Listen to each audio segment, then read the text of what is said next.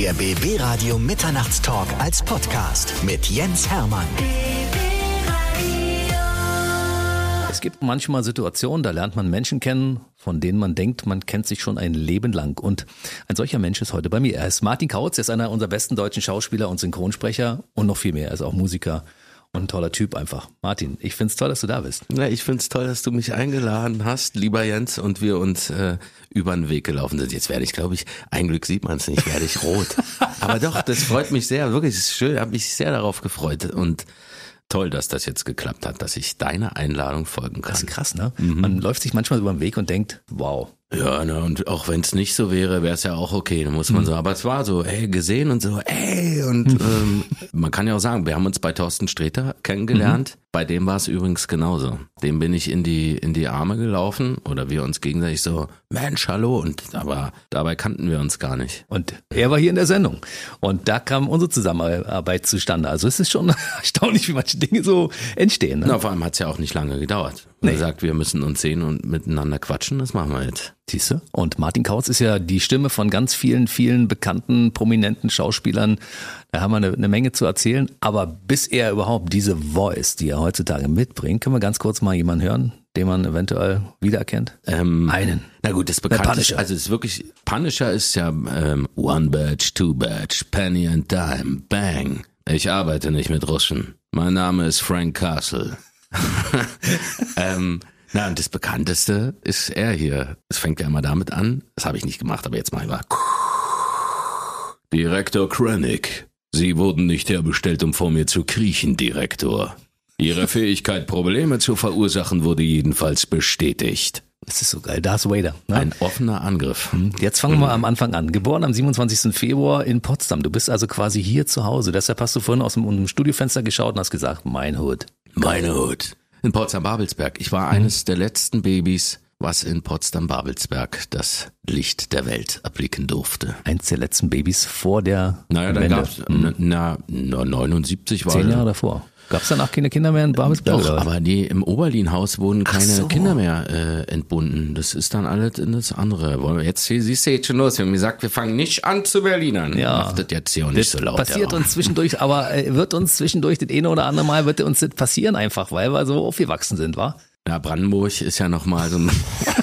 das ist nochmal ein Zacken schärfer. Ja, wobei, ich muss jetzt mal sagen, also bei uns wurde schon, oder meine Mama hat mhm sehr darauf geachtet, dass wir äh, nicht die sogenannte Korderschnauze an den Tag legen. Hier wird vernünftig gesprochen. Das stimmt auch. Bin ich ihr sehr dankbar dafür. Hm.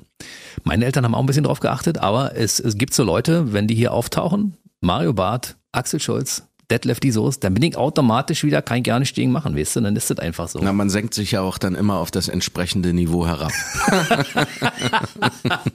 Lass uns deine Geschichte hören. Also Babelsberg zur Welt gekommen und dann zur Schule gegangen. Warst du ein guter Schüler damals? Boah, ich würde eher sagen, nee. Also ich bin halt hier aufgewachsen, Potsdam, aber nicht in Babelsberg, sondern doch eher da so Richtung Innenstadt. Groß ist sie ja nicht. Und was war das? Das war ja nicht Grundschule, sondern wie hieß denn das? Ja, erweiterte, nee, was war Polytechnische Oberschule und dann nee, kam die erweiterte. Aber POS war POS, ja. POS war das. Polytechnische Oberschule. Nee, war das schon? POS mhm, 29, mhm, ja. Mhm. Naja, halt so Grundschule, dann äh, Wende, dann Gymnasium. Viel Stress gemacht, Du? Also nicht ich alleine, aber mit meinen Mitschülern. Ich war am Helmholtz-Gymnasium und musste mhm. dann aufgrund von äh, meinen jugendlichen Aktivitäten wechseln, weil das hat nicht mehr gepasst. Warst du ein Bad Boy, ja?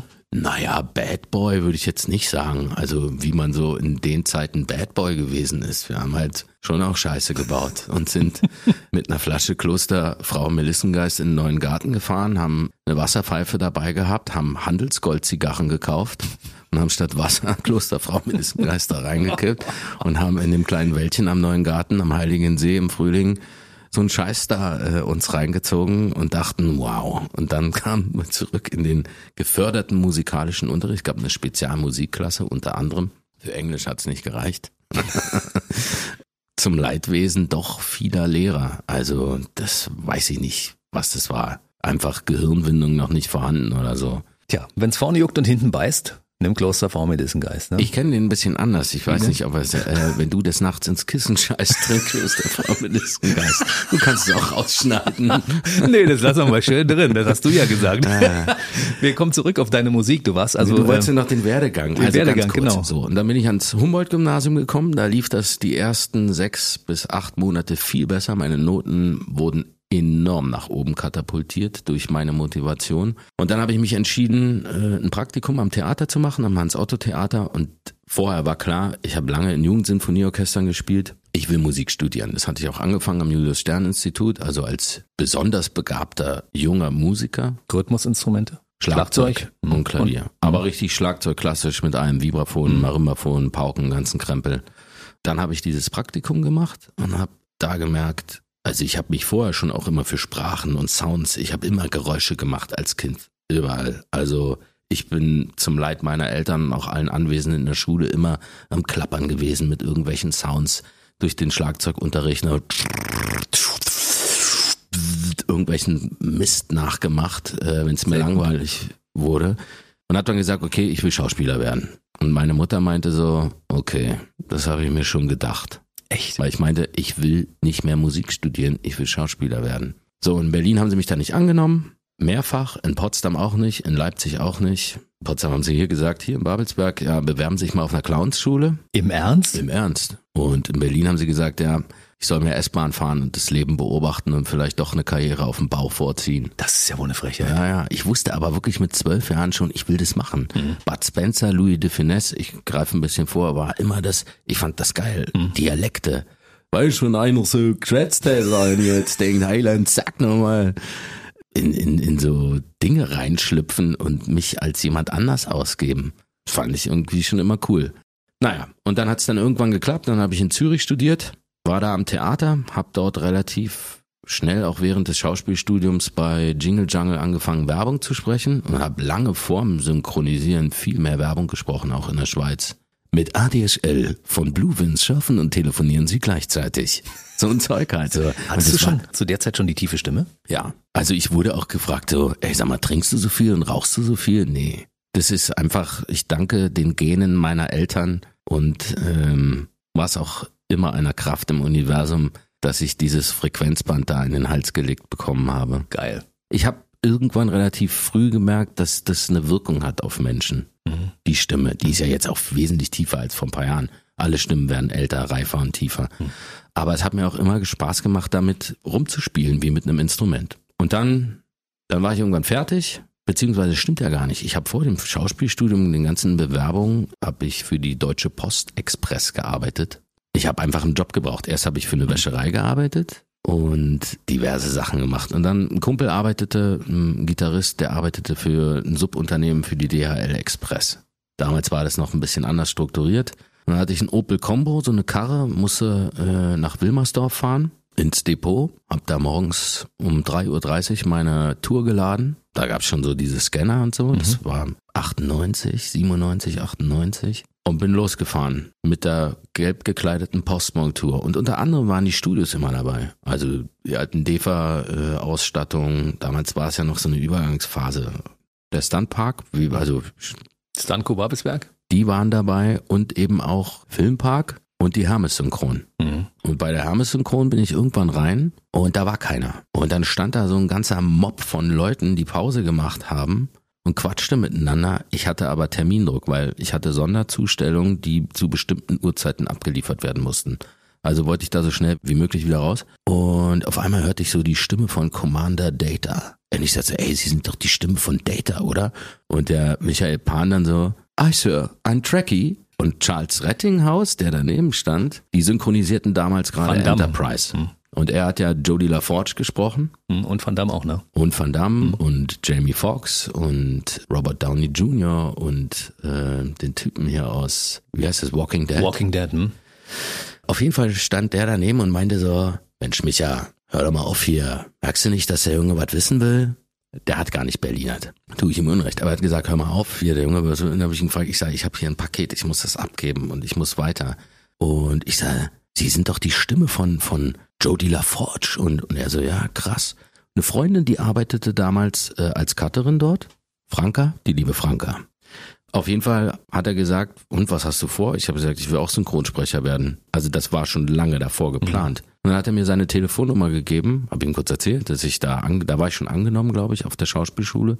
Und er meinte, wenn du fertig bist, ruf mich an. Und er hat Wort gehalten. Also ich habe dann nach dem Schauspiel Ding da in Zürich, äh, habe ich ihn kontaktiert und dann hat er mir geholfen, die ersten Termine zu bekommen. So. Ich sehe die Emotionen in deinen Augen, ehrlich ja, gesagt. Das, das war so. Und die erste Rolle habe ich, glaube ich, wirklich synchronmäßig 1994, äh, Quatsch, 2004 war das, bei der Interopa Synchron. Das war so eine Feuerwehrserie, die Charles, also er sprach einen der Haupttypen, ich weiß nicht mehr, wie die heißt. Und Dietmar Wunder, also Daniel Craig, mhm. Adam Sandlers Stimme unter anderem, der hat da Regie geführt. Und da habe ich so einen korrupten Lilliputaner synchronisiert. Es das gibt einen korrupten Lilliputaner. Ich dachte gar nicht, dass das zusammengeht, weißt du? Doch, der saß hinter so einem Verschlag und hat die Bullen nicht reingelassen. Und da war es dann vielleicht auch irgendwie besiegelt, dass ich immer irgendwelche Idioten durchgeknallten, äh, 40 Kilo waffentragende, äh, schwer bepackte Testosteron geladene Halunken spreche oder so. Mittlerweile fast 20 Jahre, Wahnsinn. Lass mich mal kurz zurückkommen auf deine Musikkarriere. Du hast ja das Studium äh, quasi begonnen, ja, also Klavier und, und, und Rhythmusinstrumente, also Pauke, hast aber nicht abgeschlossen, wa? Nee. Ich habe lange im Orchester Hohenfeld, Hohenfels ausgeholfen. Die haben immer in der Philharmonie gespielt, machen sie vielleicht immer noch. Und ich habe das sehr genossen. Ich habe da unglaublich viel gelernt. Ich habe halt den Großteil meiner Jugend in Jugendsinfonieorchestern verbracht und mhm. war nicht wirklich groß feiern oder so. Aber es gab dann einen Moment in der Philharmonie, wo ich während der neunten Sinfonie von Beethoven, wo du als Schlagzeuger erst im vierten Satz zu tun hast, gemerkt habe, wie diese Struktur funktioniert. Ich hatte dieses Studium schon angefangen, dieses Jungstudentenstudium, und habe gemerkt, okay, das ist dann so der Alltag. Du bist dann Schlagzeuger mit diesem Riesenapparat zwischen 70 und 110, 120 Musikern, je nachdem. Und dann bist du in diesem Konstrukt drin. Und das wollte ich nicht. Ich wollte, ich wollte da, ich wollte mein Ding machen. Ich wollte flexibler sein, als zu sagen, ich studiere jetzt Schlagzeug, also Solo-Pauker mit der Verpflichtung zum Schlagzeug. Und deswegen habe ich mich dagegen entschieden. Ich wollte das nicht. Ich habe den Reiz darin gesehen, mehr mit mir selber zu machen, als gesagt zu bekommen, okay, morgen dritte Maler, übermorgen. Du, ich habe geile Sachen erlebt. Weißt du, wir haben äh, Nussknacker Suite aufgeführt. Und dann gab's, äh, dann gibt's ja den Tanz der Nussknacker. Also dieses din din din din din din din din din din din din und so weiter. Din, din, din, din, din. Und dann kommen die Klarinetten. Bu, bu, bu, bu, bu, bum, bum, bum. Und wir hatten so einen Dirigenten, ich habe den Namen vergessen, und die Klarinetten setzten immer falsch ein. Entweder waren sie zu früh oder zu spät. Und dann dun, dun, dun, dun, dun, Mensch, Kinder, schon wieder zu spät. Und der dann halt war ein Berliner. Das kann doch nicht wahr sein. Ihr müsst da bloß zurückkicken oder mal zählen. Dann kam dieses Konzert. und auch da warten. Philharmonie, Berliner Philharmonie, großer Saal, vollgepackt. Die, wie gesagt, es waren nicht die Philharmoniker, sondern das Orchester Hohenfels. Aber da wurden Busse rangekarrt aus der Republik. Und die waren halt da, Weihnachtskonzert, ne? Adventssonntag, Baba. Und die Stelle kommt, bam, bam, bam, bam, bam. Und er so, wieder zu spät und das mitten im Konzert. Mich hat zerfegt da hinten. So. so. Also das war eine geile Zeit, aber ich wollte das nicht hauptberuflich machen. Ich hatte da keinen Bock mehr drauf. Mir war das zu piefig so für mich. Irgendwie. Ja, also alle zwölf Minuten mal einmal auf die Pauke hauen ist auch ein bisschen wenig, war? Du bist ja, ja unterfordert. Na, dafür bin ich auch zu sehr eine Rampensau deswegen. und zu sehr äh, am, an der Unterhaltung äh, meines Publikums, ob ich das nun vom Mikro mache oder so, interessiert, als dass ich da hinten weisungsgebunden bei Takt 183 verkacke und ähm, was auch passiert ist. Echt? Mir nicht. Aber es gibt eine Maler, ich weiß nicht welche, gibt es einen Beckenschlag. Der Kollege steht auf, der Orchester fährt und nichts passiert. Also er, er, er verzündet diesen Beckenschlag und setzt sich wieder hin mit peinlicher Gesichtsröte. Oh Gott, ey. Stell dir ah. vor, du sitzt 32 Minuten, wartest auf deinen Einsatz und dann verpasst du das. ist ja, echt fies. Ne? Passiert. Ne? Ich habe auch eine große Trommel, äh, Gott sei Dank nicht im Konzert, habe ich während äh, Aufnahmen äh, von der Bühne ge ge gedroschen, weil die nicht angebremst war. Also eine Gran Cassa. Mhm. Also 26 Zoll, eine Riesentrommel. Was meinst du, was da los war? finstere Blicke des Dirigenten. Aber dafür kannst du doch nichts, oder? Na doch, ich bin ja zu blöde gewesen, das Ding vorher zu überprüfen und dann hab's nicht angebremst. Das ist wie Autofahrer, ne? Sie sind zuständig. Ja. Ja. Gibt immer jemanden, der dafür verantwortlich ist. Nur sind die meisten nicht dazu bereit, die, die Eigenverantwortung zu übernehmen. War meine Schuld. Ja, so war das mit dem Synchronisieren. Und dann habe ich halt Ensemble, immer kleine Termine. Und irgendwann habe ich gesagt, ich will keine kleinen Termine mehr sprechen, weil mir das zu blöde ist. Also sehr arrogant von mir gewesen. Ich wollte nicht mehr, Herr Senator, eine Frage. Oder Hey Josh, Ihre Pizza ist da. So, weißt du, so diesen, diesen typischen Nudelei. Ich wollte halt was Menge erzählen. Masse. Menge Masse, ja. Ensemble. Ich wollte Geschichten erzählen. Ich wollte Figuren synchronisieren, die mehr sprechen. Weil das ist einfach auch mehr Ding. Mehr- m- Das ist mehr Ding. Das ist mehr mein Ding. Ich hab's verstanden. Du hast es verstanden, ja. Ich hoffe, die Zuhörer und Zuhörerinnen auch. Ja, Wer war denn deine erste Hauptrolle, die du gesprochen hast? Also aus dem Bauch raus ist es eine Serie gewesen. Charlie Francis vom FBI in French. Fringe. Kirk ja. Acevedo, geiler Schauspieler. And he's talking all the time like this. If you go to Google and uh, type in the name Kirk with K, I-R-K, Acevedo, like aco- avocado, he's talking all the time like this, you know. Und das letzte Mal, wo ich ihn synchronisiert habe, war in Star Trek, in dem neuen Ding. Ich darf und will nicht spoilern, aber da hat man mich gefragt, kannst du ihn so sprechen? Und das habe ich gemacht. Die Sternenflotte. Mehr sage ich nicht. Mega. Ja, das war schon. Ich muss ihn jetzt, du, ich das muss ihn jetzt sehen. ist eine geile Folge geworden. Das war meine erste große Hauptrolle, durchgehende Serienhauptrolle. Filme muss ich echt überlegen. Ich weiß auf jeden Fall, dass vor zehn Jahren John Burntle in mein Leben getreten ist, mit Snitch, mit The Rock zusammen, dieser eine Film. Und die haben dann gemerkt, ey, das, den haben ja viele davor synchronisiert. Ey, das passt so super mit Kautz. Ja, Dann dachte ich, ja, ich finde auch, dass das super passt. So. Ich liebe das, den zu synchronisieren. Weißt du, ich finde es ja, als du früher Menge Masse gesprochen hast, weißt du, mit dieser Stimme habe ich immer gedacht, warum ist die geile Synchronstimme nur mal zwei Sekunden zu hören und irgend so ein Vollhorst, in Anführungszeichen, spricht da irgendein Charakter, aus, der aus meiner Sicht nicht passt. Das hat man ja manchmal, ne? Ah, ich weiß nicht. Erstens haben sie mich nicht alle auf dem Schirm gehabt. Also du musst dich schon wirklich hocharbeiten und das machst du, indem du beweist, wie stressresistent du auch bist. Eine Hauptrolle zu synchronisieren ist schon auch Verantwortung. Da musst du belastbar sein, weil du ja über viele Stunden und dann mehrere Tage durchhalten musst. Und auch Disziplin, Verantwortung, dass du pünktlich bist. Du kennst es, unsere Branche, so breit gefächert wie sie ist, Radio, Theater, Synchron, Musik, sie ist auch ähm, eine Branche, finde ich, wo lauter, sagen wir mal, bunte Menschen unterwegs sind. Und äh, die sind nicht immer strukturiert. Das ist wohl wahr. Aber ich kenne eine ganze Menge Strukturierte, das ist Absolut. schön. Mein erster Synchronsprecher, mit dem ich überhaupt ein Interview gemacht habe, war tatsächlich auch dein äh, großer Lehrmeister sozusagen, Charles Reddinghaus. Und zwar damals äh, 1900, weiß ich nicht, 97, 98 auf der Funkausstellung. Da hatte ich ihn mal als Gast und fand ihn überaus spannend. Und seitdem habe ich immer versucht, ihn mal einzuladen und dann ist es mir wieder irgendwie entfleucht und seitdem, er war auch noch nicht da. Ich habe seine Handynummer. Ich kann sie dir geben. Ja, Ich würde ihm vorher eine Nachricht schicken. bitte, bitte. Ja klar, auch nicht. Charles hat ja auch äh, eine eigene Sendung jetzt, einen Podcast. Ja, mit deiner Stimme müsstest du theoretisch auch einen Podcast machen. Weißt du, ich werde das auch machen, aber viele haben gesagt, nein, Kauzi, du, also wirklich kein Podcast und so. Ich habe dann immer gesagt, ich sag, ja, du hast recht, wahrscheinlich sollte ich das wirklich nicht tun. Bei der Stimme und so, da sind die Leute genervt so.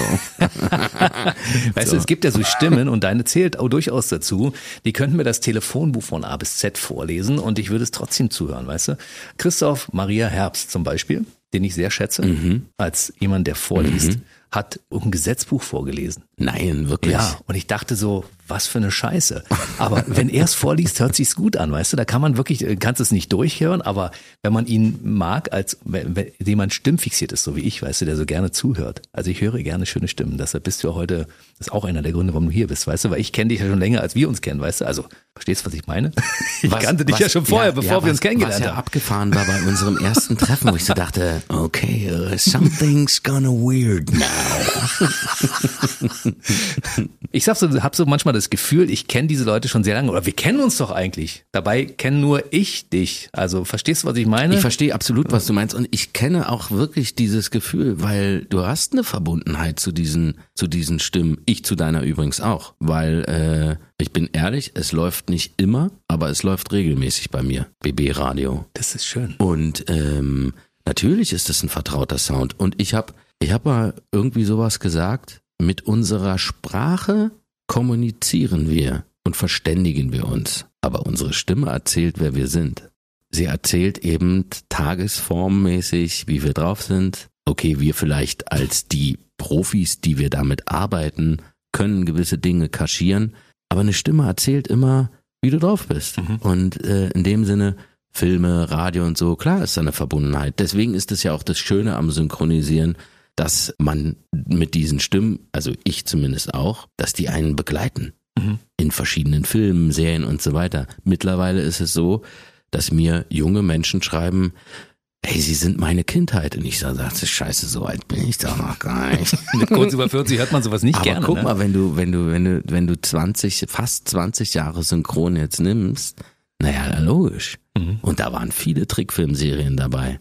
Zeug auch. Feuer frei, ihr Arschlöcher. Oder irgendwie sowas. Los, fass mal hiermit an. Also die ganzen Chargennummern. Was hat der denn da?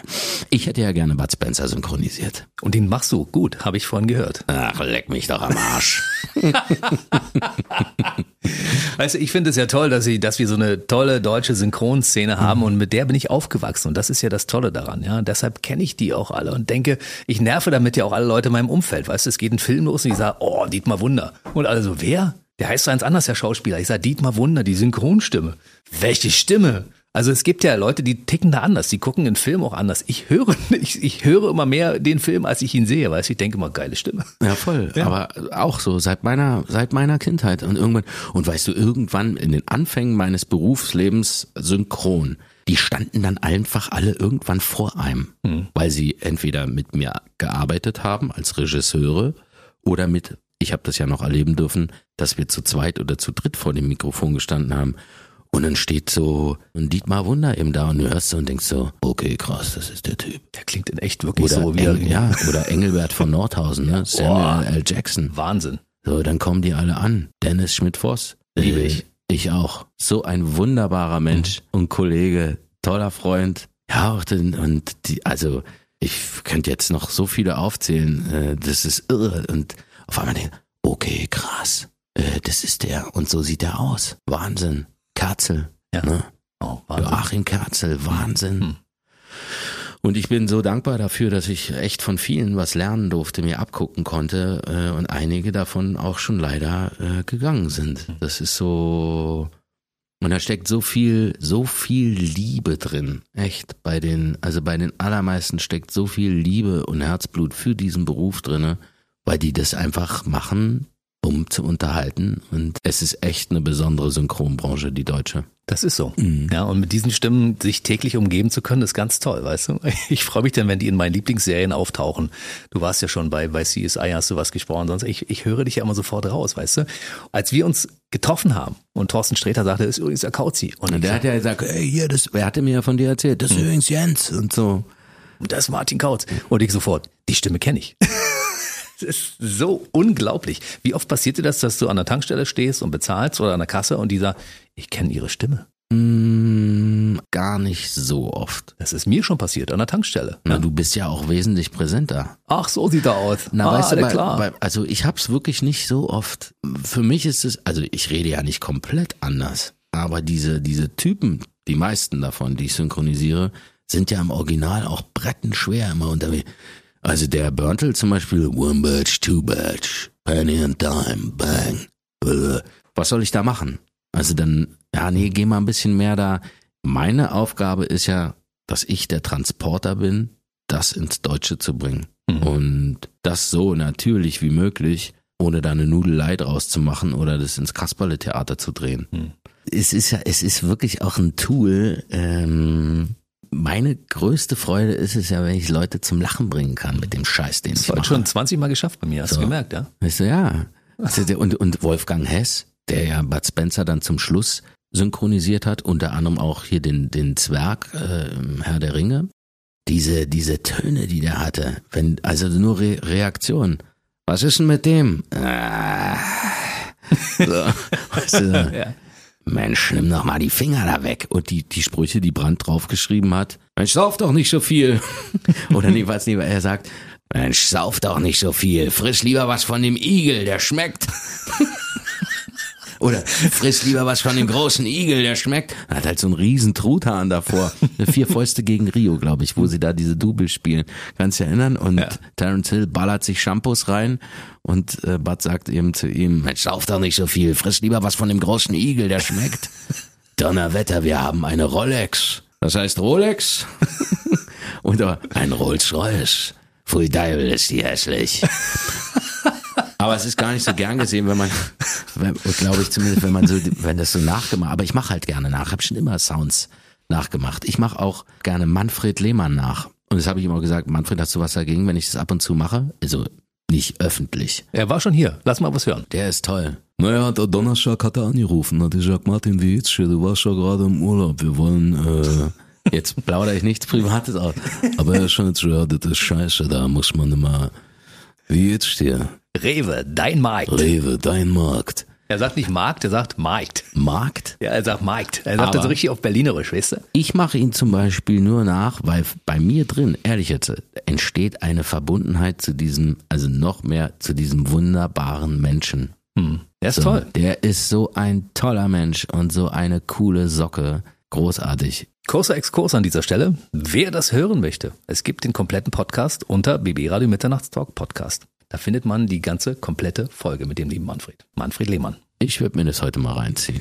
Ich will nur ganz kurz eine Geschichte erzählen. Der, der Rainer Schöne war ja auch schon bei mir. Das ist ja die Stimme von Optimus Prime. Und der, wenn der irgendwo steht in einem Laden und irgendwas kauft, dann klingt er wie Optimus Prime. Und da hat dann irgendeine Verkäuferin schon mal gesagt, hier ist Optimus Prime in meinem Laden, was ist denn da los? Also, weil der klingt tatsächlich so wie Optimus Prime. Der hat mit seiner eigenen Stimme diese Figur einfach vertont. Bei dir ist es ja immer so ein bisschen eine Nuance anders. Ne? Du tauchst ja immer in irgendeine Rolle ein und verpasst ihm deine persönliche Note.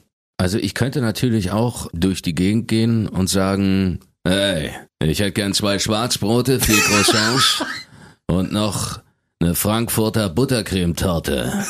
Bang. Oder ich sage, Ihre Fähigkeit, Probleme zu verursachen, wurde jedenfalls bestätigt. Mein Wechselgeld beträgt 1,43 Euro. Aber weißt du, ich meine, dann würden sie wahrscheinlich äh, irgendwo in der Klapse anrufen oder sagen, was, was ist los, Bruder? Alles in Ordnung? Und ich, ich finde eben, dass eine, eine Figur in einem Film, das hat ja auch immer etwas von etwas nicht Realem. Natürlich gibt's auch Typen, die spreche ich ganz normal. Dann sage ich, was ist los mit euch? Also ich, aber, Aber auch das klingt ja schon geil, ne? ja, aber da, da sind ja eben diese Nuancen, da arbeite ich dann eben. Und ich meine, ich kann natürlich auch mit gestützter Stimme und voller Artikulation durch den Tag laufen und sagen, Zapfsäule Nummer 5. und auch ein Päckchen Mentos, aber Dalli. Die denken So, gleich, weißt sie werden so. überfallen, weißt du? Die schmeißen dir gleich alles auf den Ladentisch. Weißt du, wann, wann ich das mache? Äh, wenn sich Leute äh, nicht benehmen können. Ich habe mal im Flugzeug, ist aber schon sehr lange her, habe ich zu jemandem, der fing an, die Flight Attendants zu beschimpfen. Alles verzögerte sich. Und du kennst es, du hörst was im Radio, wo dich jemand tierisch nervt oder du hast, du hast Lärmquelle und musst dann denken, ey, was ist es eigentlich? Also ich habe ganz klassisch, damals hat man noch im Flugzeug Zeitung gelesen. Äh, genau. Auf jeden Fall habe ich mich abgeschnallt und der schimpfte und schimpfte und bin hin und habe gesagt, so, Sie hören mir jetzt zu, Sie hören auf, die Damen zu beleidigen und holen ganz tief Luft. Und dann wollte er ansetzen, ich sah nur Luft holen. Wenn Sie damit nicht aufhören, sorge ich dafür, dass Sie die nächsten 15 Jahre nie wieder ein Flugzeug betreten werden. Haben wir uns verstanden? Ich sage nur Luft holen, nicht mehr sprechen. Und das hat er dann auch gemacht. Und irgendwann auf 34.000 Fuß habe ich dann als Dankeschön für meine Zivilcourage eine Tafel Schokolade und eine Piccolo-Flasche Sekt bekommen. Hat sich gelohnt. Ich finde, das gehört sich, ich meine, man muss es ja nicht so machen, aber Courage äh, ist auch etwas, was so äh, ein Relikt aus alten Zeiten ist. Und dann gebe ich schon Pfeffer. Also äh, dann, dann gebe ich Gas so, aber ich muss jetzt nicht irgendwie da meine Rollen irgendwie präsentieren und sagen, hi, ich bin Bruce. Oder keine Ahnung. Aber ganz du? ehrlich, hättest du das gesagt, pass auf Meister, setz da mal wieder auf deine sieben Buchstaben hier und dann, weißt du, Also wenn sowas passiert wäre, wäre es ganz anders. Du hast das mit der Stimme genau richtig gemacht, indem du genau das in der Intonation rübergebracht hast. Und es Ja. war klar, also entweder setze ich mich jetzt hin oder ich fliege 15 Jahre nicht mehr. Ja, und es wäre wirklich, also es gibt ja, gibt ja äh, Vorschriften im Luftfahrtgesetz. Das ist dann auch so. Da gibt's ja ein sogenanntes Kapitänsrecht, unabhängig davon. Aber ich habe halt auch einen sehr ausgeprägten Gerechtigkeitssinn. Und ich kann es partout nicht leiden, wenn sich Leute nicht benehmen. Das Problem, jemanden vorzulassen, nett miteinander umzugehen? Ich habe auch nicht immer gute Laune und ich mache mit Sicherheit so viele Fehler am Tag. Aber so benimm, Manieren, miteinander. Hallo sagen, guten Tag, danke für die Einladung. Vorhin, ich bin zu blöde gewesen, es hier zu finden. Du warst so nett, hast mich hergelotst. Ist doch schön, dann sag mal erstmal guten Tag überall. Wo ist das Problem? Damit geht's ja los, Höflichkeiten. Und das kann man dann auch schon mal artikuliert senden, wenn das jemand nicht macht. Mach ich bei meinen Nachbarn übrigens. Dem habe ich, dem einen habe ich jetzt zehn Jahre lang immer guten Morgen, je nach Tageszeit, guten Tag gesagt. Äh, und irgendwann habe ich mich laut sagen hören, dann leck mich doch am Arsch. Weil er nie, nie zurückgegrüßt Und hat. seitdem grüßt er? Nee. Er grüßt immer noch nicht. Nein. Vielleicht versteht er dich. Vielleicht sein, hat er einfach auch ein Problem. vielleicht ist er auch taub. Das sollte man rausfinden. Es weiß ja niemand, über wen ich rede. Vielleicht ist er einfach auch nur ein Arsch. Das ist Aber stimmt, möglich. vielleicht hat er auch ein Problem. Vielleicht ist es nicht nett von mir. Vielleicht hat er tief irgendwo in seiner Seele etwas sitzen, das ihn dazu bringt, niemanden zu grüßen. Die größere Wahrscheinlichkeit ist, er ist ein Arsch. Ja, wahrscheinlich. Das passiert hier öfter. Ja. Du musst einmal vor ihm stehen bleiben und sagen, zieh um. Du passt hier nicht ins Umfeld. Naja, es ist manchmal einfacher, man löst sich selber aus solchen Quadranten. Naja, du, es gibt das Berliner Umland, da kannst du hinziehen, so nimmst du dir ein großes Stück Land, baust ein schönes Haus hin. Na, mit deiner schönen Stimme wohnst du dann in Brandenburg. Das geht. Das ist, also aktuell finde ich, geht das überhaupt gar nicht. Naja, wir könnten mal wieder eine Bank überfallen.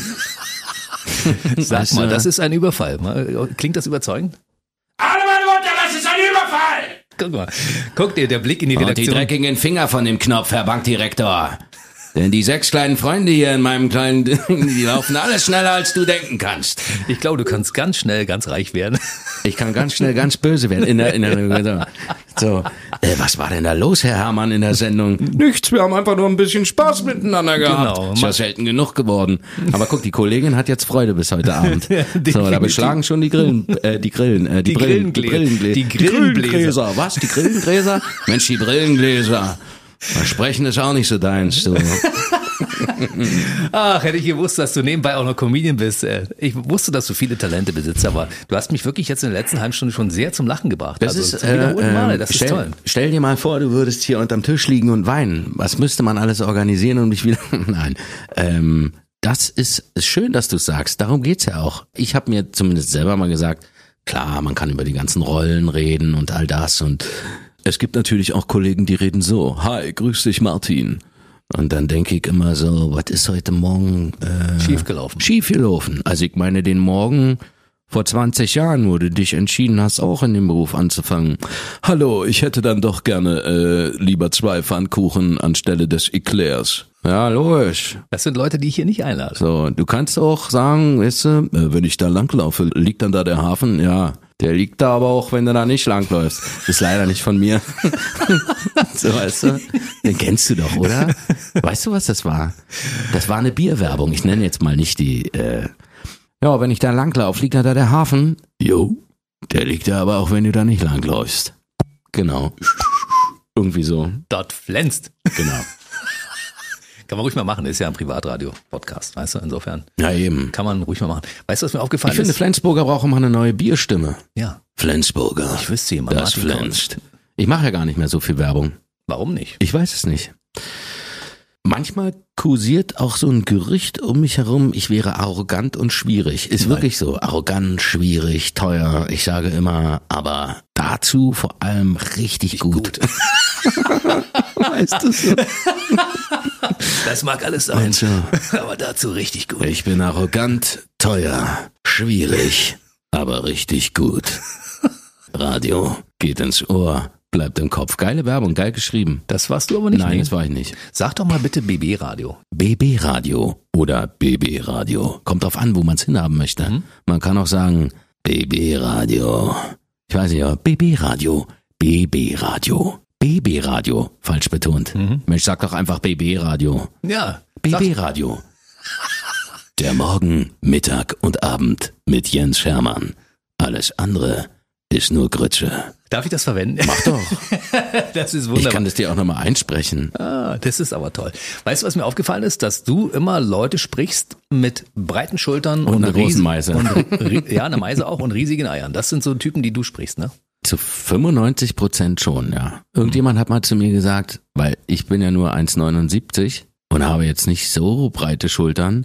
Der meinte, ich habe ja lange Citroën gesprochen. Der Citroën C4, begeistert. Kannst dich erinnern mit Mhm, diesem? klar. Und er meinte so, äh, krass, du sprichst das? Ich dachte, jetzt kommt so ein Zwei-Meter-Typ an hier mit richtig, richtig äh, äh, Testosteron und so. Ich sage, ich habe richtig viel Testosteron. Dafür brauche ich keine zwei Meter. Du Arschloch. Nein, habe ich nicht gesagt. ähm, Du, aber bei Santiago Ziesmer zum Beispiel vermutet man auch einen kleinen Mann, ne? Und er ist auch ein kleiner Mann. ja. Hallo, hallo. SpongeBob, geil. Super. Aber ich war ja mit dem auf einer Veranstaltung, auf dieser German Comic Con letztes Jahr, stand direkt neben ihm. Also bei mir kamen so zwei, drei, alle halbe Stunde, wenn überhaupt. Zwischendurch habe ich äh, beobachtet und meditiert und Santiago nebenan, Mhm. Weiß ich nicht, der hatte permanent so eine 30, 40 Meter Schlange. Wahnsinn. Er ist halt der berühmteste Schwamm. Und ein ganz sympathischer Typ, der übrigens auch Absolut. schon hier war. Mega. Ja, kleine Fußnote, wer es hören möchte, BB Radio Mitternachtstalk Podcast mit Santiago Ziesmer. Kann man hören bei uns. Das kann ich doch mal sagen. Wer es übrigens hören möchte, der BB Radio Mitternachts Podcast. Mitternachtstalk Podcast, bitte. Mitternachts Talk Podcast bitte. Komm, mehr bitte. So, jetzt guck mal hier. Das ist Tetris, das haben wir früher noch zusammen gespielt. Anfang Mitte der 90er, siehst Jetzt musst du das Kästle von rechts nach links bewegen und nach unten bambe. Und jetzt? Ah, das kannst du aber richtig gut. Ja, ich weiß. Ich bin richtiger Crack. Ein Crack? Ich lock mir jetzt mal meine Haare hin, du. Ist das Kapi neu? Neu. Ja. Stell mal vor, ja. Da gehe ich heute Morgen ins Studio und die Redakteurin sitzt dort und isst einen Harzer Käse. Ohne alles. Einfach so, packt sie ihn aus. Das ganze Atelier hat gestunken. Ekelhaft. so. Haben Sie so Kollegen? Kennen Sie so Kollegen? Weißt du, dann gehst du so. Sie kennen doch bestimmt so Kollegen. Sie kommen in Ihr Büro, alles ist gut. Sie haben morgens eine schöne Tasse Kaffee getrunken oder einen Tee. Es ist Frühling. Und dann denken Sie so, was stinkt denn hier so ekelhaft? Und da ist sie. Die eine Kollegin beziehungsweise der eine Kollege, der wirklich die Dreistigkeit besitzt, einen Harzer Käse ohne alles zu inhalieren. Morgens um 7.30 Uhr, wo sie ihren Tag starten wollen. Ja, da kann man nur eins zu sagen, das ist scheiße. Das macht man nicht. Das ist widerlich. Hör bitte nicht auf, ey. Das ist ja, das, Und dann noch mit Kümmel. das So was Abartiges. so einen hohen Unterhaltungswert, das ist ja unfassbar. Ich schreibe das alles auf. In spätestens zwei Jahren starte ich eine große Tournee. Machst du Comedy-Karriere, könntest du durchaus Ich würde machen. das wirklich gerne machen. Ich denke da schon seit zehn Jahren drüber nach. Mhm. Aber man muss auch ein bisschen sammeln. Du wirst es hinkriegen irgendwann. Ich glaube, ich freue mich schon darauf. Äh, Wir haben eine gute Kooperation mit dem Quatsch Comedy Club. Und vielleicht stelle ich einfach einen Kontakt her und dann stellst dich mal vor und machst mal so drei Minuten. und Ich schreibe dich auf jeden Fall auf die Gästeliste, wenn das klappt. Juhu! Hat sich dafür hat sich schon mal gelohnt, ja?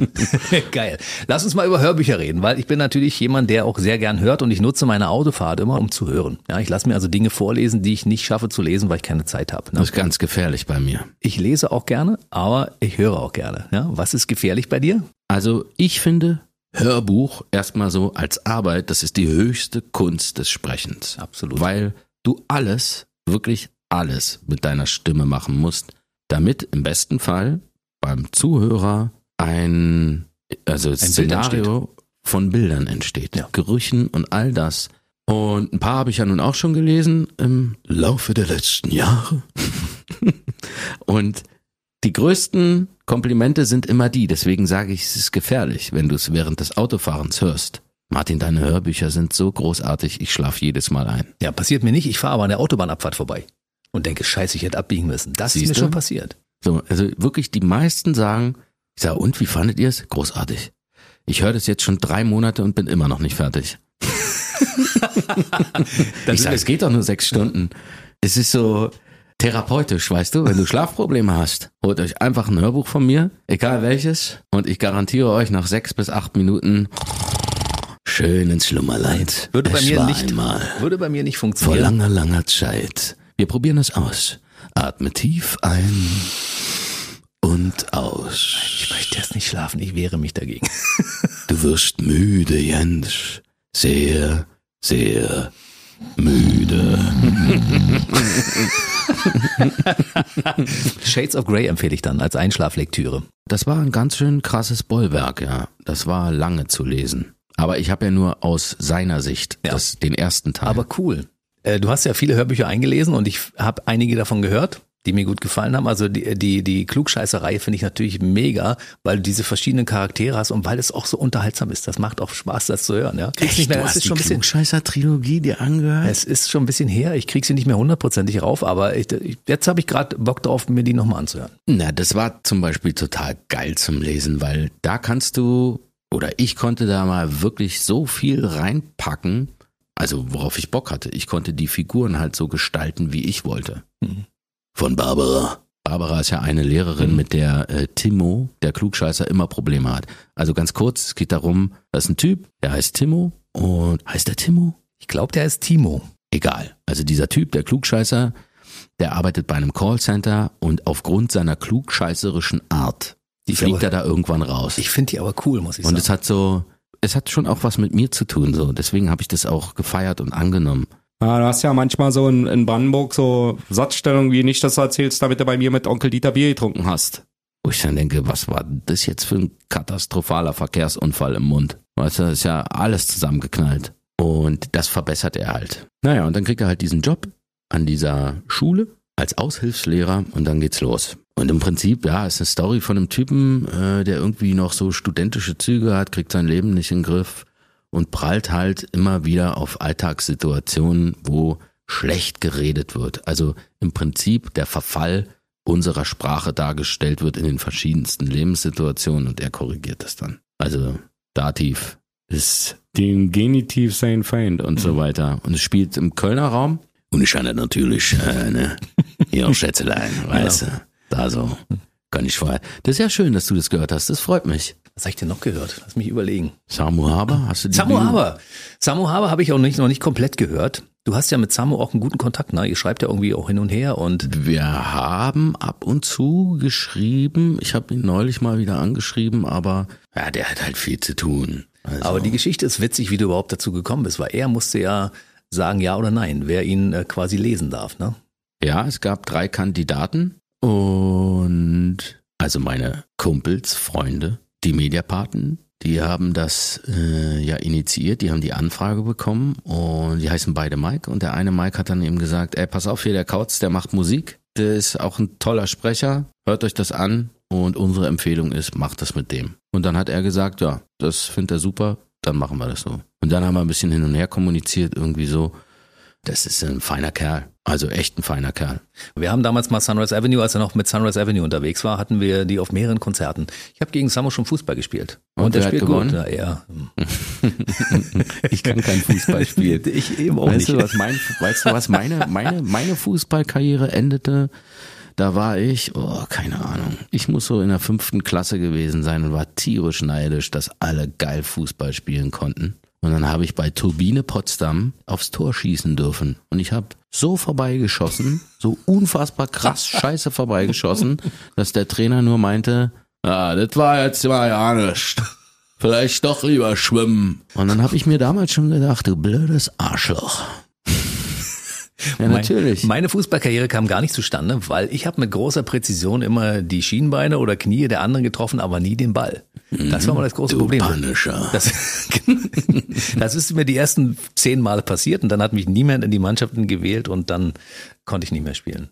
Damals vorbei mit meiner Fußball. Vielleicht wäre ich mal ein großartiger Fußballer geworden. Vielleicht wäre ich mittlerweile Weltmeister und wäre ganz reich, aber Wann hast du dich dafür entschieden, zum Radio zu gehen? Weil du hast ja nun auch eine sehr, sehr angenehme, warme Stimme.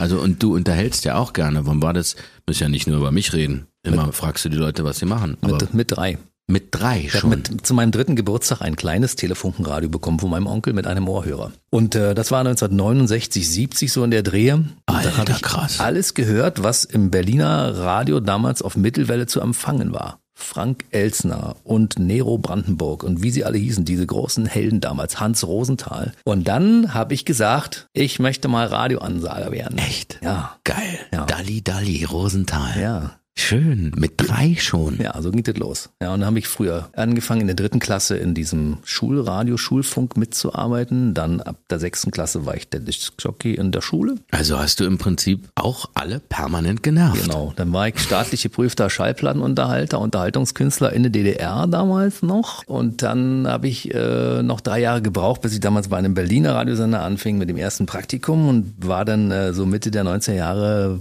bei BB Radio. Und seitdem mit verschiedener Unterbrechung bin ich dann wieder hier gelandet, nachdem ich zwischendurch noch woanders war. Ja. Das ist krass. Aber wollte weißt du, immer sowas das, machen. äh, Das ist toll. Hm?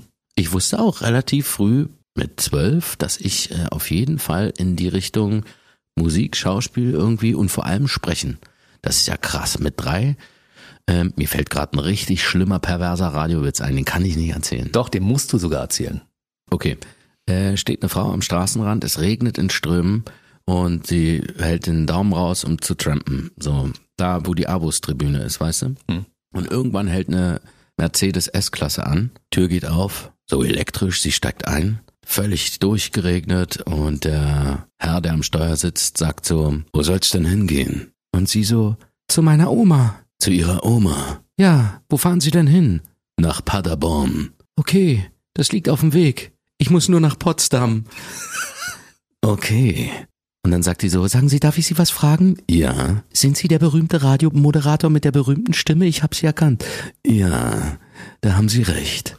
Ach, wäre das möglich, dass ich meine Omi mal in ihrem Radio grüßen könnte? Ja, natürlich, selbstverständlich. Allerdings, äh, da müssten Sie mal ran hier. Und er zeigt so nach unten.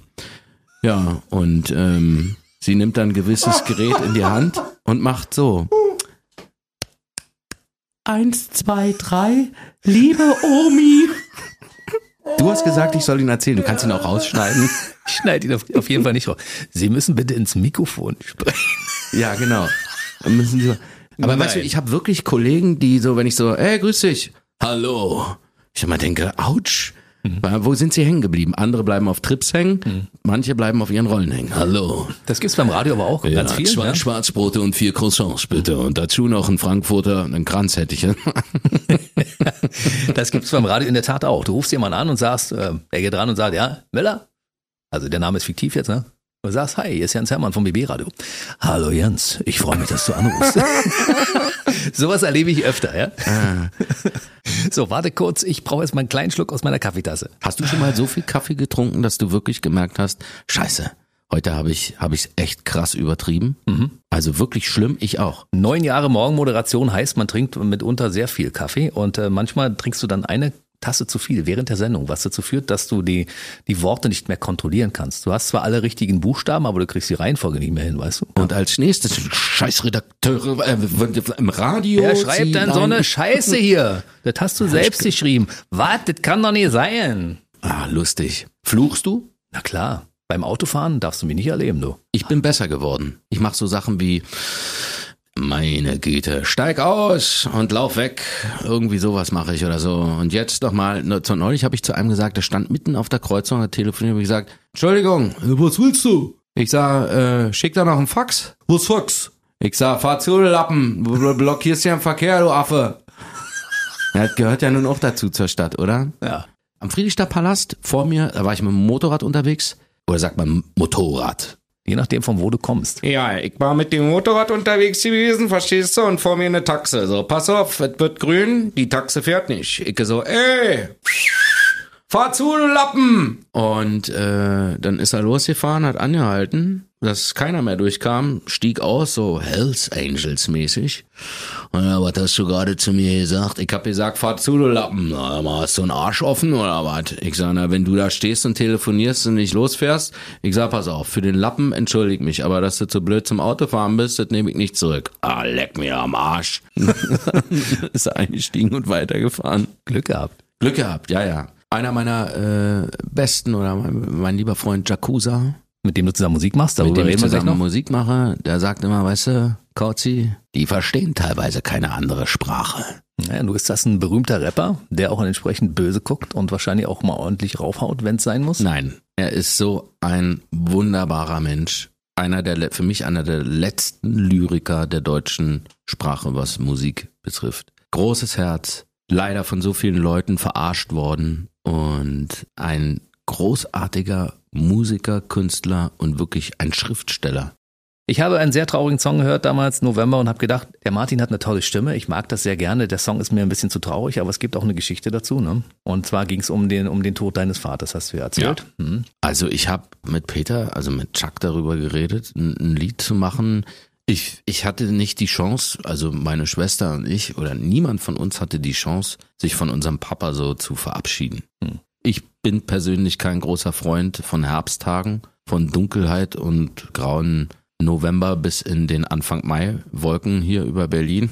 Und November war, ohne es zu dramatisieren, eine total schöne Möglichkeit, sich mit diesem, mit dieser Musik, mit diesem Song von meinem Dad zu verabschieden. Und ja, da steckt ja sehr viel drin und das kann ja jeder interpretieren, wie er möchte. Das ist ja auch das Schöne. Aber wir möchten gerne noch ein bisschen mehr über deine Musik erfahren. Ich habe zum Beispiel ja vor zwei Jahren äh, einen Song geschrieben, der heißt Go Go Go. Der ist immer noch nicht veröffentlicht. Also dieser Song geht da, der ist mir, der ist mir wirklich, der klingt so bescheuert, aber der ist mir wirklich über Nacht eingefallen. Mhm. Und ich hatte eine Hook und äh, so eine, so eine für mich so eine Plattform, diesen Song zu schreiben. Das habe ich dann gemacht. Und dann habe ich meinen Freund Don Jorge Refo auf Fuerteventura besucht und habe ein Road-Movie-Video mit dem gedreht. Mhm. Zum Beispiel auch unter anderem in der Szenerie von Exodus. Hast du Exodus gesehen? Nein. Mit Joel Edgerton und Christian Bale. Es ist das Gift. Die Dosis. Alle außer dem Stadthalter raus. Joel Edgerton? Ja. Den ich dann auch schon ein paar Mal synchronisieren durfte. Und in dieser Szenerie haben wir auch gedreht. Ja, und letztes Jahr ist er leider viel zu früh äh, einer kurzfristigen, sehr, sehr schweren Krankheit gegangen. Und das Video ist immer noch nicht fertig. Er gehörte auch zu den Künstlern mit der Prokrastination, was viele haben. Habe ich überhaupt nicht. Ich schiebe nichts auf. Ich muss alles weghaben, du. Ähm, also ich habe auch, doch, ich hatte das auch, aber mittlerweile, ich bin sehr strukturiert geworden, weil ich auch eine wunderbare Frau habe, die mir das beigebracht hat und immer noch tut. Und wann kommt nun dein erstes Album raus? Ich habe keine Ahnung. Ich habe mit, äh, ich habe ein Projekt am Laufen, das heißt Kanzler, das ist elektronische Musik, das ist aber auch noch nicht veröffentlicht, weil wir mit verschiedenen Partnern gesprochen haben, geredet haben und versuchen, also in dem Sinne einen Deal zu machen. Wir suchen einen Partner an unserer Seite, der wirklich ein Partner für uns ist und nicht einfach nur, wo wir irgendwo irgendwas unterzeichnen. Ähm, das ist in der Pipeline. Ich mache jeden Tag Musik, also zumindest äh, mindestens zwei, dreimal die, die, die Woche, ob dabei was rauskommt oder nicht, weil für mich ist es wie Kochen, Musik machen zu dürfen können, ist einfach so ein Meditationstool und also ich schreibe auch viel Filmmusik, arrangiere die, das kommt durch meine lang, lang, jahrzehntelange Arbeit in den, in den Orchestern. Mhm. Und ich bin gerade dabei zu überlegen, was mache ich für ein Album. Ja, ich wollte englische Popmusik machen, also englischsprachige Popmusik. Aber dann habe ich ja ge- irgendwie auch gesagt, zu mir selber gesagt, ey, eine meiner größten Stärken ist ja meine, meine Sprache, meine Muttersprache, in der ich mich ja wirklich so gut wie möglich ausdrücken kann und eben auch darin singen sollte. Und die Reduktion des Ganzen, weil ich dazu neige, zu viel zu machen, auch beim Musik zu machen, das kommt durch diese Orchesterzeit. Und du weißt selber, was für Möglichkeiten man heute hat Klar. mit der ganzen Technik. Also bin ich gerade dabei, mal Revue passieren zu lassen, was, was ist alles äh, so gewesen und das will ich in diese Musik reinfließen lassen. Ah, ich- wenn du mich so fragst, wenn ich die Zeit finde, dieses Jahr am besten noch. Naja, da haben wir bald wieder Gründe zu sprechen. Ne? Also ich sag mal, von der Stimmlage her, Right Set Fred sind, machen ja englischsprachige Popmusik mit einer ähnlich tiefen Stimme. Und das war in den Charts erfolgreich. wenn ich so treller unter der Dusche, wie es jeder macht, äh, und ich singe dann auch so Dinglish-Krams dann irgendwie, das macht halt so, in, ich finde die, die englische Sprache als, als Gesangssprache ist sie viel eleganter. Deswegen Einfacher. ist Chuck so ein großer Künstler der Lyrik, wie der das macht. Aber ich bin halt kein Rapper. Ich habe eher diese Crooner-Voice. And now I can say something for you. Das ist so, und äh, das ist für mich viel angenehmer und weicher, als wenn ich dann, bei mir driftet es dann halt in Schlager ab. Nein, der Couch ist Schlager. zum größeren Beruf. Du bist meine Sonne. Ich höre auf. Ja, danke, es reicht auch Weißt schon. du? Das ist ja einfach nicht meine Musik. Mach lieber die anderen Sachen, die du gut kannst und da kannst du eine Menge von. Ich hätte Bock auf Country. Ich hätte wirklich Bock Das auf Country. zum auf, Beispiel auf, auch geilen, das, auf geilen Country. Das so. könnte funktionieren, Und es ja. gibt geile Country-Musik. Absolut. Das hat ja was mit Vibrationen zu tun auch. So. Mhm. Und äh, Mucke machen, sag mal, wie bist du gerade drauf? In was für einer Lebensphase bist du? Ich bin auch nie so, das wollte ich dir noch erzählen, nie ein Künstler, Schauspieler oder Musiker oder Synchronsprecher gewesen, der jetzt so, ja, weißt du, also äh, da muss ich erstmal drüber nachdenken, über die Rolle. Ist das gemein, oder? Ich disse, äh, ich disse, ich disse ja indirekt jetzt. Die Kollegen. Die Kollegen, aber es weiß niemand, wen ich disse. Genau. Und Es ist ähm, nur in deinem Kopf. Es ist auch nur in meinem Kopf und es ist so ein Potpourri aus allen gesammelten Sachen. Ja, da muss ich erst mal die Rolle anlegen. Das habe ich schon so oft erzählt. Ich weiß nicht, ob ich das nochmal erzählen sollte. Bei mir ist halt so, ist halt auch mein Job. Ich mache das gerne. Ich mache das gerne und äh, ich habe auch schon richtig viel Scheiße gemacht. Hab bei Rollen verkackt vorm Mikrofon. Niemals. Am Theater, na klar, lo, ich bin auch schon umbesetzt worden, weil es nicht ging. Ich selber habe auch schon gesagt, das synchronisiere ich nicht. Schlimme, wirklich Filme, Inhalte, wo ich gesagt habe, nein, daran möchte ich nicht beteiligt sein. Wo wirklich nur Gewalt verherrlicht wurde, das ist nicht meins. Und es macht ja auch was mit einem. Also wenn du immer nur mit 40 schwere Kilo Waffen durch die Gegend äh, rennst, so ein Raumtanker oder irgendwas, so ist ja irgendwann, also ich bin jetzt nicht so, ah, ich muss erst mal von der Rolle wieder runterkommen. So nicht, aber es macht trotzdem was mit mir. Bin ja klar. nicht unsensibel, bin ja jetzt kein Stumpf, weißt du so. Und ein Punkt war dann, wo ich dann auch, ich weiß, ich rede quirlig hin und her und springe, so ist das bei mir, liebe Damen und Herren. Mein Kumpel Sören hat mal gesagt, Kotzi, du machst, du fängst hier an mit der Geschichte und dann machst du so einen riesengroßen Bogen mit Schleifen und dann kommst du erst auf den Punkt und das Ganze dauert dann ein paar Tage. Teilweise war es soweit. Ja, hi Martin, äh, wir brauchen hier noch ein Arschloch in dem Film. Dann habe ich gesagt, also du fragst nicht, wie es mir geht, ob ich Zeit habe, was es für ein Film ist, wer Regie macht. Du sagst einfach nur, du brauchst ein Arschloch. Das ist stillos, oder? Ja. Und äh, ja, und ich auch eben wirklich Sachen auch äh, schlecht gemacht habe und daraus lernen musste aus den Fehlern. Also ich war ja nicht immer so gut. Jetzt kann ich sagen, das, was ich mache, das empfinde ich als wirklich gut. Und ich weiß auch tagesformmäßig, wie ich drauf bin. Oh, ich muss heute besonders darauf achten, weil ich bin nicht gut drauf. Aber es gibt Tage, da, da läuft es einfach, weil ich weiß, das ist auch die Erfahrung. Kennst du. Lass uns mal ganz kurz. Weihrauch, viel Weihrauch. Was für ein Weihrauch? Selbstbeweihräucherung. Aber ist gut, Leute, wenn ihr das hört, ihr müsst euch auch mal ab und zu etwas selbst beweihräuchern. Wichtig. Lass uns mal bitte am Ende ganz kurz noch eine Minute. Ich bleibe jetzt hier sitzen und spreche einfach weiter. Du kannst gerne rausgehen und deine Sendung moderieren. Ich komme dich in zwölf Stunden abholen, okay, Martin? Redest es einfach übermorgen. weiter. Genau, ich, äh, ganz kurz noch. Was liegt in diesem Jahr noch bei dir an? Worauf können wir uns noch freuen? Ich habe gehört, dass äh, The Boys weitergeht. Also Soldier Boy wird wieder auftauchen. Du bist doch das Arschloch aus dem Labor. Ich habe gehört, dass äh, ein Film kommen soll mit einem Vampirjäger. Shala Ali wird ihn spielen. Hat er nicht früher. Moment, wer hat denn den gespielt?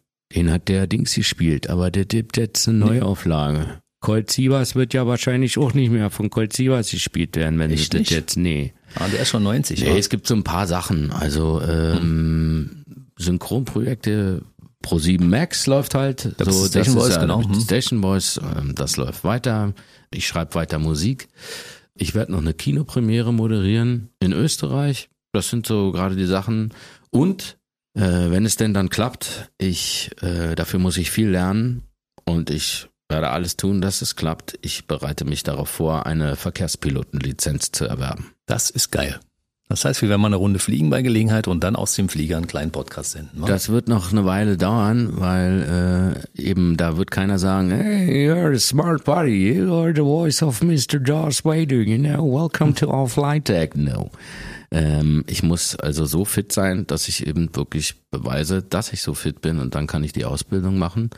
Und im besten Fall werde ich dann erstmal Vollzeit und dann Teilzeit bei einer Fluggesellschaft als First, wahrscheinlich Dienstältester, nee, nicht Dienstältester, als ältester äh, First Officer eingestellt werden. Guck an. Und du weißt, warum ich das mache. Weil du in den im Flieger Leute zurechtweisen möchtest, wenn sie sich nicht benehmen Nein, sagen, es ist tatsächlich einer meiner größten Träume und Wünsche schon immer gewesen, als ich Kind war, dass ich Pilot werden wollte, aber ich habe die Musik und die Schauspielerei dem vorgezogen, weil ich damals zu feige war. Ich hatte mich bei der Lufthansa beworben, habe es dann aber sein lassen.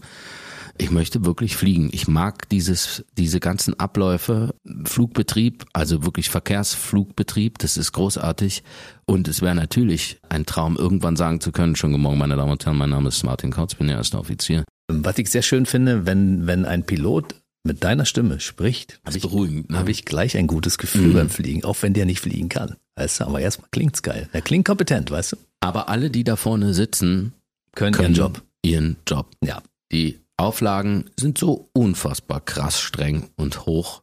Da sitzt niemand drinne, der es nicht drauf hat. Und jemand, der es wirklich drauf hat, war heute bei mir in der Sendung. Martin Kautz, es war schön, dass du da warst. Wir hätten noch vier Stunden weiterreden können. Das können wir ja unser- wiederholen. Das machen wir. Machen, wir ein teil- Special mit ja, Thorsten oder mit äh, Charles oder uns wird was einfallen. Definitiv. Vielleicht kriegst du aber auch ganz viele Mails und sagst, ja Mann, also ehrlich, beim nächsten Mal, ähm, Beim nächsten Mal stell dir mal ein paar ordentliche Fragen und lass den nicht einfach nur quatschen. Der kommt ja mal vom Weg ab. Da das ist aber das Schöne bei einem Ja. Podcast, oder? Das ist schön, ja. Es ist ja zum Unterhalten da. So ist es. Nun habe ich dich vollgelabert die ganze Zeit. Wir haben uns voll gelabert, lass es uns so sagen. Und wir hatten beide viel Spaß und ich habe in der letzten halben Stunde oder der letzten Stunde sehr viel gelacht. Das ist gut, ne? Ich danke dir ganz herzlich, dass ich vorbeikommen durfte, dass du mich eingeladen hast. Und Schwarze Katze, Weißer Kater, kennst du den Film? Kusturica? Nein. Gibt einen geilen Spruch drin. I think this is the beginning of a very big friendship. Das denke ich allerdings auch. Martin, es war toll, dass du da warst. Bis Vielen zum nächsten Dank, Mal. Bleib schön Jens. gesund, mein Lieber. Du auch und ihr alle auch da draußen. Der BB Radio Mitternachtstalk. Jede Nacht ab 0 Uhr. Und jeden Freitag der neueste Podcast.